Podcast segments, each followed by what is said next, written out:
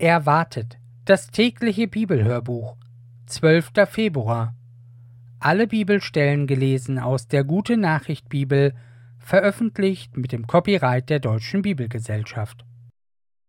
Zweites Buch Mose, Kapitel 34, Vers 1 bis Kapitel 35, Vers 19. Mose in Gottes Nähe. Dann sagte der Herr zu Mose: Hau dir zwei Steintafeln zurecht, wie die ersten, die du zerbrochen hast. Ich werde die Worte darauf schreiben, die schon auf den ersten Tafeln standen. Mach dich morgen bereit und steig in der Frühe auf den Berg Sinai, stell dich auf den Gipfel und erwarte mich dort. Du sollst niemanden mit hinaufnehmen, überhaupt darf kein Mensch den Berg betreten. Auch das Vieh darf nicht an seinem Fuß weiden. Mose machte die beiden Steintafeln zurecht und nahm sie am nächsten Morgen mit auf den Berg, wie der Herr es befohlen hatte.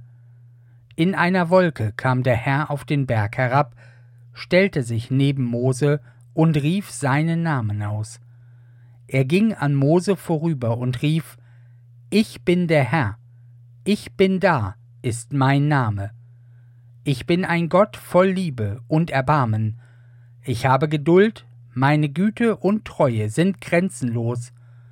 Ich erweise Güte über tausende von Generationen hin, ich vergebe Schuld, Verfehlung und Auflehnung, aber ich lasse auch nicht alles ungestraft hingehen. Wenn sich jemand gegen mich wendet, dann bestrafe ich dafür noch seine Kinder und Enkel bis in die dritte und vierte Generation. Da warf sich Mose anbetend vor dem Herrn nieder. Bitte um Vergebung der Schuld und erneuter Bundeschluss. Mose sagte, Herr, wenn ich in deiner Gunst stehe, dann sei doch in unserer Mitte und zieh mit uns in das Land. Es ist ein widerspenstiges Volk, aber vergib uns unsere Schuld und unseren Ungehorsam und nimm uns als dein Volk an. Darauf sagte der Herr, Ich schließe einen Bund mit euch und werde vor euren Augen Wunder tun, wie sie noch niemand vollbracht hat unter allen Völkern der Erde. Das ganze Volk, in dessen Mitte du stehst, soll meine Taten sehen. Furcht und Staunen erregend werden die Wunder sein, die ich für euch tun will. Befolgt genau die Gebote, die ich euch heute gebe. Ich werde die Bewohner des Landes, in das ich euch führe, vor euch vertreiben. Die Amoriter, Kanaaniter, Hethiter, Perisiter, Hiviter und Jebusiter. Ihr dürft mit ihnen keinen Bund schließen, wenn ihr in ihr Land kommt, sonst könnten sie euch zum Verderben werden. Ihr müsst ihre Altäre zerstören, die heiligen Steinmale zerschlagen und die geweihten Pfähle umhauen. Ihr dürft euch vor keinem anderen Gott niederwerfen, denn ich, der Herr, bin ein leidenschaftlich liebender Gott, und erwarte auch von euch ungeteilte Liebe. Schließt keinen Bund mit den Bewohnern des Landes, damit ihr nicht mit ihrem Götzendienst in Berührung kommt. Lasst euch nicht zu ihren Opfermälern einladen und verheiratet eure Söhne nicht mit ihren Töchtern, sonst verleiten sie eure Söhne dazu, hinter ihren Götzen herzulaufen. Ihr dürft keine gegossenen Götterbilder machen, Ihr sollt das Fest der ungesäuerten Brote halten, wie ich es euch befohlen habe. Sieben Tage lang dürft ihr nur solches Brot essen, das ohne Sauerteig zubereitet ist. Feiert dieses Fest zur festgesetzten Zeit im Frühlingsmonat, denn in diesem Monat seid ihr aus Ägypten weggezogen. Jede Erstgeburt gehört mir, wenn eure Rinder, Schafe und Ziegen als erstes Junges ein männliches Tier werfen, müsst ihr es für mich aussondern. Für ein erstgeborenes Eselsfohlen sollt ihr mir als Ersatz ein einjähriges Schaf oder eine einjährige Ziege geben, oder ihr müsst ihm das Genick brechen. Für eure erstgeborenen Söhne sollt ihr mir ein Lösegeld geben. Niemand soll mit leeren Händen zu meinem Heiligtum kommen, Sechs Tage in der Woche sollt ihr arbeiten, aber am siebten Tag dürft ihr keine Arbeit tun, Das gilt auch für die Zeit des Pflügens und Erntens. Ihr sollt das Pfingstfest feiern, wenn die Weizenernte vorüber ist, und im Herbst das Fest der Lese. Dreimal im Jahr sollen alle Männer zum Heiligtum des Herrn, des Gottes Israels, kommen. Ihr braucht keine Angst zu haben, dass in dieser Zeit jemand in euer Land einfällt, denn ich werde alle fremden Völker vor euch vertreiben. Zum Blut eines Mahlopfers dürft ihr mir nicht Brot darbringen, das mit Sauerteig zubereitet ist. Das Fleisch des Passalammes darf nicht bis zum anderen Morgen aufbewahrt werden. Die erst geernteten Früchte eurer Felder sollt ihr in das Heiligtum des Herrn, eures Gottes, bringen. Ihr dürft ein Böcklein nicht in der Milch seiner Mutter kochen. Der Herr sagte zu Mose: Schreib alle diese Anordnungen auf, auf ihrer Grundlage schließe ich meinen Bund mit dir und dem Volk Israel. Vierzig Tage und vierzig Nächte blieb Mose auf dem Berg beim Herrn, ohne zu essen und zu trinken. Er schrieb auf die Steintafeln die Grundregeln des Bundes zwischen Gott und seinem Volk, die zehn Gebote. Mose muss sein Gesicht verhüllen. Als Mose mit den beiden Tafeln den Berg Sinai hinabstieg, wusste er nicht, dass sein Gesicht einen strahlenden Glanz bekommen hatte, während der Herr mit ihm sprach. Aaron und das ganze Volk sahen das Leuchten auf Moses Gesicht und fürchteten sich, ihm nahe zu kommen. Erst als Mose sie zu sich rief, kamen Aaron und die führenden Männer der Gemeinde herbei, und er redete mit ihnen. Dann kamen auch die anderen Israeliten, und Mose gab ihnen alle Anordnungen weiter, die der Herr ihm auf dem Berg Sinai gegeben hatte. Als Mose ihnen alles gesagt hatte, verhüllte er sein Gesicht. So oft er ins Zelt ging, um mit dem Herrn zu reden, nahm er die Verhüllung ab. Wenn er dann herauskam, um den Leuten von Israel zu sagen, was der Herr ihm aufgetragen hatte, musste er sein Gesicht wieder bedecken, denn die Leute konnten das Leuchten auf seinem Gesicht nicht ertragen. So hielt Mose sein Gesicht verhüllt, bis er wieder zum Herrn hineinging, um mit ihm zu reden. Mose erinnert an das Sabbatgebot. Mose rief die ganze Gemeinde Israel zusammen und sagte zu ihnen: Der Herr hat euch befohlen, sechs Tage in der Woche sollt ihr arbeiten, aber der siebte Tag, der Sabbat ist der Ruhetag, der mir gehört. Wer an diesem Tag irgendeine Arbeit tut, muss mit dem Tod bestraft werden. Ihr dürft auch kein Herdfeuer anzünden, das gilt für alle eure Wohnsitze. Aufforderung zu Spenden und Auftrag an die Handwerker.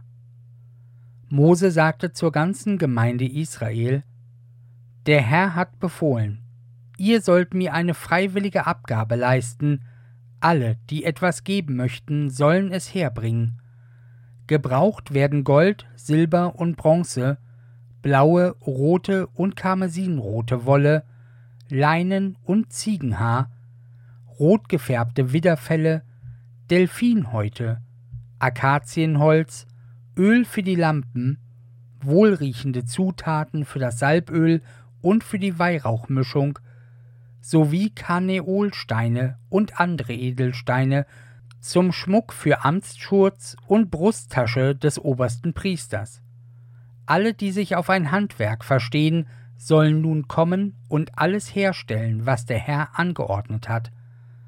Das Zelt und die Schutzdecken darüber, die Haken, die Bretter und die Querstangen, die Säulen und Sockel, weiter die Bundeslade mit Tragstangen und Deckplatte, den Vorhang, der das Allerheiligste verdeckt, den Tisch für die geweihten Brote mit den Tragstangen und allen zugehörigen Geräten sowie die Brote selbst, den Leuchter mit seinen Lampen und mit den zur Wartung nötigen Geräten sowie das Öl für die Lampen, den Altar für das Räucheropfer mit seinen Tragstangen das Salböl und die Weihrauchmischung, weiter den Vorhang am Eingang des Zeltes, den Brandopferaltar mit dem kupfernen Traggestell, den Tragstangen und allen zugehörigen Opfergeräten, das Wasserbecken mit seinem Untersatz, die Abgrenzung rings um den Vorhof mit ihren Säulen und deren Sockeln, den Vorhang am Eingang des Vorhofs, die Pflöcke und Stricke zur Befestigung des Zeltes und der Abgrenzung und schließlich die heiligen Gewänder, die Aaron und seine Söhne beim Priesterdienst tragen sollen. Matthäus Kapitel 7, die Verse 7 bis 29 Voll Vertrauen zu Gott beten. Bittet, und ihr werdet bekommen. Sucht, und ihr werdet finden. Klopft an, und es wird euch geöffnet. Denn wer bittet, der bekommt. Wer sucht, der findet.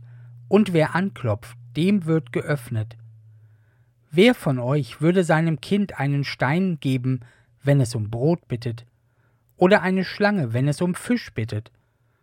So schlecht ihr auch seid, ihr wisst doch, was euren Kindern gut tut, und gebt es ihnen.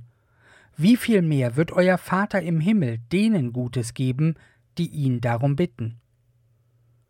Eine einfache Grundregel. Behandelt die Menschen so, wie ihr selbst von ihnen behandelt werden wollt. Das ist es, was das Gesetz und die Propheten fordern. Abschließende Mahnung Geht durch das enge Tor, denn das Tor zum Verderben ist breit und ebenso die Straße, die dorthin führt, viele sind auf ihr unterwegs, aber das Tor, das zum Leben führt, ist eng und der Weg dorthin schmal, nur wenige finden ihn. Warnung vor falschen Propheten Hütet euch vor den falschen Propheten. Sie sehen zwar aus wie Schafe, die zur Herde gehören, in Wirklichkeit sind sie Wölfe, die auf Raub aus sind. An ihren Taten sind sie zu erkennen. Von Dornengestrüpp lassen sich keine Weintrauben pflücken und von Disteln keine Feigen. Ein gesunder Baum trägt gute Früchte und ein kranker Baum schlechte. Unmöglich kann ein gesunder Baum schlechte Früchte tragen und ein kranker gute. Jeder Baum, der keine guten Früchte trägt, wird umgehauen und verbrannt werden. An ihren Taten also könnt ihr die falschen Propheten erkennen. Warnung vor Selbsttäuschung.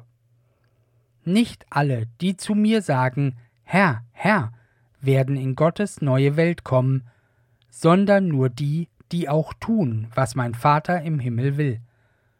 Am Tag des Gerichts werden viele zu mir sagen, Herr, Herr, in deinem Namen haben wir prophetische Weisungen verkündet, in deinem Namen haben wir böse Geister ausgetrieben und viele Wunder getan. Und trotzdem werde ich das Urteil sprechen, ich habe euch nie gekannt. Ihr habt versäumt, nach Gottes Willen zu leben, geht mir aus den Augen das Gleichnis vom Hausbau. Wer diese meine Worte hört und sich nach ihnen richtet, wird am Ende dastehen wie ein kluger Mann, der sein Haus auf felsigem Grund baute. Als dann die Regenflut kam, die Flüsse über die Ufer traten und der Sturm tobte und an dem Haus rüttelte, stürzte es nicht ein, weil es auf Fels gebaut war.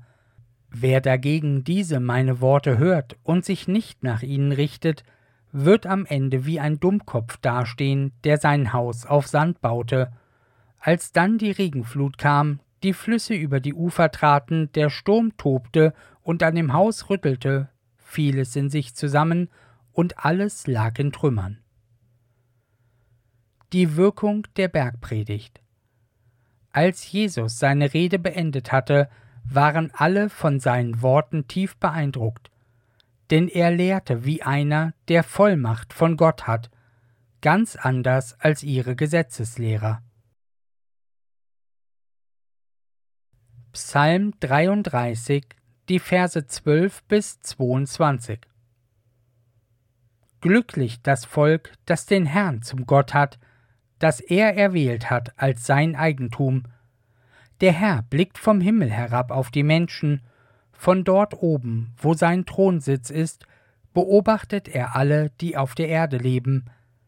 Er hat ihnen Verstand und Willen gegeben und weiß alles, was sie tun und treiben. Wenn ein König in der Schlacht den Sieg erringt, verdankt er das nicht seiner großen Armee, und wenn ein Krieger heil davonkommt, liegt das nicht an seinen starken Muskeln. Wer sich auf Reiterheere verlässt, ist verlassen. Auch mit der Kraft vieler Pferde lässt sich nicht der Sieg erzwingen. Doch der Herr beschützt alle, die ihm gehorchen, alle, die mit seiner Güte rechnen.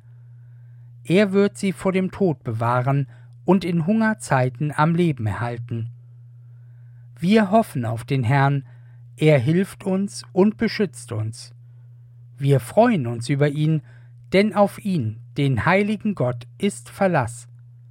Herr, lass uns deine Güte sehen, wie wir es von dir erhoffen. Sprüche Kapitel 9, die Verse 1 bis 6 Weisheit und Torheit laden sich ein. Frau Weisheit hat sich ein Haus gebaut mit sieben prächtigen Säulen. Zum Fest hat sie Rinder schlachten lassen, den Wein mit feinen Gewürzen vermischt und ihren Tisch für das Mahl gedeckt.